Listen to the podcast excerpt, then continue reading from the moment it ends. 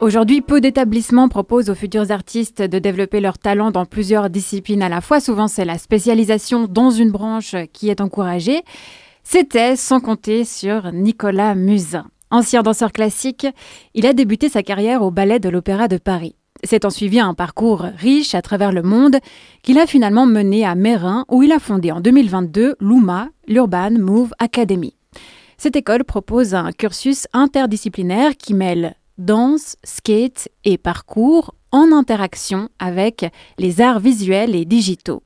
Son directeur nous fait le plaisir de nous répondre par téléphone. Nicolas Musin, bonjour. Oui, bonjour. Comment ça va? Bien, bien, bien. Là, je suis en, pleine répétition. Là, je suis sorti. Désolé de ne pas être là. Euh, mais voilà. Eh ben, c'est super d'être sorti, merci beaucoup. Malgré que tu sois un pur produit d'une éducation chorégraphique classique, tu ne cesses de chercher d'autres voies de création. Qu'est-ce qui t'a manqué durant ta formation initiale? Bah, En fait, on, doit aussi parler d'une époque. Euh, c'est les années 80, donc j'étais à l'école de danse de l'Opéra de Paris euh, dans les années 80, et l'époque où l'Opéra de Paris était encore une structure extrêmement classique, qui n'était pas ouverte à des chorégraphes contemporains ou autres.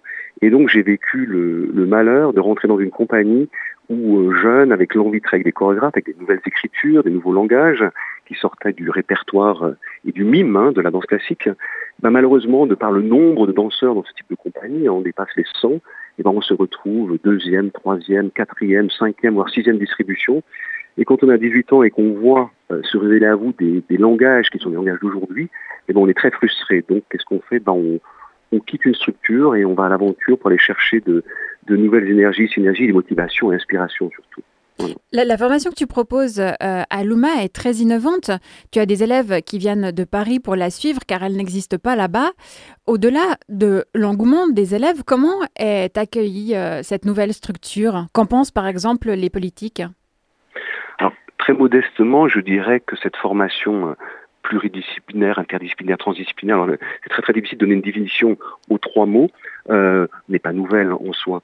Euh, si on se plonge, replonge dans l'histoire de, la danse, en l'occurrence, qui a toujours été un moteur des innovations, hein. moi je dirais plus que le théâtre ou que la musique, euh, c'est normal, je suis un ex-danseur, euh, on pense évidemment au ballet russe de Diaghilev, et puis après d'autres expériences hein, qui étaient liées aussi par exemple avec Bob Wilson avec Lucinda Childs euh, euh, évidemment Philippe Glass, je pense que rien n'est nouveau. La formation, c'est autre chose. C'est-à-dire que pluridisciplinaire veut dire plusieurs disciplines, plusieurs profils se rencontrent dans un studio et travaillent ensemble. Ça, c'est autre chose. Donc j'ai choisi effectivement l'hétérogénéité, euh, et cette hétérogénéité, non, elle est, complexe. Mais à la fin, comme cette formation n'est pas tellement une formation euh, comme dans les autres écoles où tous les matins des cours, etc., etc., des workshops, Vraiment, c'est une formation qui est vouée à la création, à la rencontre avec le public. Donc, on fait beaucoup, beaucoup de spectacles en scène, hein, d'où euh, la production euh, au Théâtre Amsterdam, Festival Antigel, Hyper West et bien d'autres choses qui sont en train de se profiler. Pour moi, tout est voué à la scène. Donc, la scène, pour moi, c'est cet espace de rencontre, euh, cet espace où tout le monde est, est égal sur scène. Donc, cette formation, c'est ça, en fait. C'est une formation où chacun se rencontre à l'intérieur d'une création avec un objectif très simple, c'est un rideau qui se lève, et puis 10, 15, 20 représentations, et on voit tout d'un coup que la, pluridisciplinarité, ben, ça se forme au fil des, spectacles, et on voit que tout se fluidifie, et ce langage commun ben, apparaît euh, tout d'un coup. Mais on peut pas peut pas ce qui s'appelle l'enseigner, le langage commun. C'est quelque chose qui se vit, à mon avis, surtout dans des expériences multiples de la scène. Pourquoi avoir euh, choisi ces trois branches-ci? Au niveau euh, du corps, donc skate, parcours et danse Qu'est-ce qu'elles s'apportent mutuellement? Bon, ça c'est le petit côté un peu égocentré de, de l'artiste. Le skate est toujours une culture qui m'a fasciné quand j'étais jeune. J'avais pas le droit de le faire parce qu'à l'Opéra de Paris, on m'interdisait de faire du ski, du skate. Et pourtant, c'était une culture, je trouvais, ultra créative. Bon, à l'époque, c'était surtout le street, hein, euh, vecteur de plein de cultures. Deux, le parcours était une discipline qui était totalement euh, naissante, encore je dirais, euh, aux prémices, mais on voyait comme c'est une, discipline de la liberté. Et puis euh, bah, la danse, on était en pleine époque où la danse contemporaine commençait à, investir les, les, espaces, création des centres chorégraphiques, etc. Donc pour moi, ce sont trois disciplines qui ont représenté ma jeunesse, une que j'ai pratiquée et d'autres que j'ai jamais pu pratiquer par frustration ou par passion. Et donc c'est celle-là que j'ai choisie, mais aussi pour une autre raison, parce que pour moi, euh, aucune de ces deux disciplines qui s'appellent le parcours et le skate ne sont des disciplines sportives pour moi. Ce sont des disciplines hautement créatives, des disciplines de l'espace, de l'écriture, de l'improvisation, et pour moi qui sont vraiment des, disciplines de la scène. En plus du travail sur le corps, les élèves apprennent la création vidéo, la création musicale et la photographie. Quand on touche à tout, est-ce qu'il n'y a pas le risque de rester en surface et de n'être euh, finalement bon nulle part? Non, puisque comme toutes ces disciplines rentrent dans tous les processus créatifs de quiconque, hein, chaque chorégraphe qui vient travailler pour moi, ou chaque intervenant, a une forme de cahier des charges, d'obligation, d'accord, de, mélanger. Donc au quotidien, les élèves mélangent toutes ces disciplines et le font extrêmement bien. En gros, on n'a pas à faire, on n'a pas des attentes, on n'est pas en train de former des metteurs en scène de cinéma ou des chorégraphes ou euh, des responsables euh, d'une salle de, parcours, etc. Pas du tout, on forme des interprètes. Voilà. Donc, en gros, ce sont des outils qui servent à l'interprète. Quand on parlait en off, tu as insisté sur l'aspect social euh, de ta structure. Est-ce que tu peux euh, l'expliquer à l'antenne?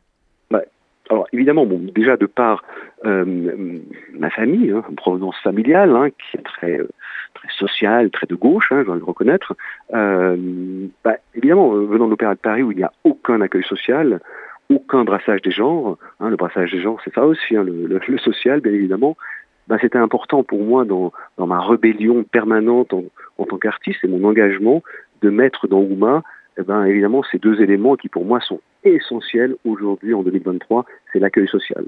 Donc c'est clair et net que de par les profils qui intègrent la formation Ouma, donc culture urbaine, hein, on a des skateurs, des traceurs, des danseurs de hip-hop, de crumb, de break, enfin, etc., bah, il était évident que l'accueil social est essentiel. Et après, l'accueil social, c'est aussi durant les spectacles. Par exemple, il y a quelques années, un spectacle a été fait au Théâtre National Populaire à Villeurbanne, euh, quartier hautement populaire. Pour moi, il était évident qu'à chaque spectacle, d'accord, on puisse fédérer et aller à la conquête d'un public qui n'a jamais mis un pied dans un théâtre. Voilà. Donc le, le, social, il est à tous les niveaux.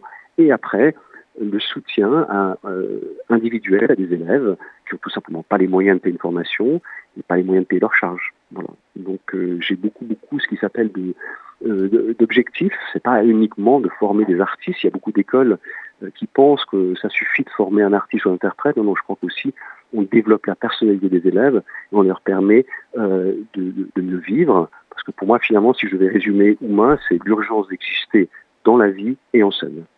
Tu parlais euh, de la création qui avait une place très importante au sein de la formation. Euh, notamment, vous avez créé l'année dernière le spectacle Oli. Vous le reprenez en décembre au théâtre Amstramgram. Est-ce que tu veux nous dire deux mots? Qu'est-ce que c'est? Oui, Oli, c'est simple en fait.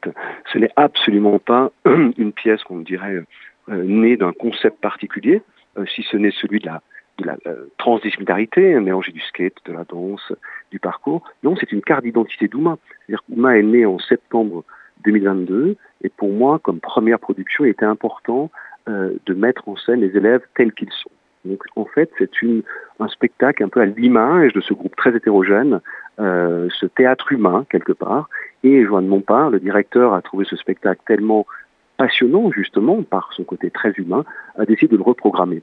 Et c'est formidable parce que sans ce spectacle, je pense qu'on n'aurait pas existé de la même manière. Il a été pour moi un catalyseur, un incubateur aussi d'une synergie qui aujourd'hui est très présente dans Ouma, c'est vraiment une famille. Voilà, donc c'est un spectacle essentiel pour moi, je veux dire qu'il est symbolique. Merci voilà. beaucoup, Nicolas Musin, d'avoir pris du temps sur ta répétition pour euh, me répondre.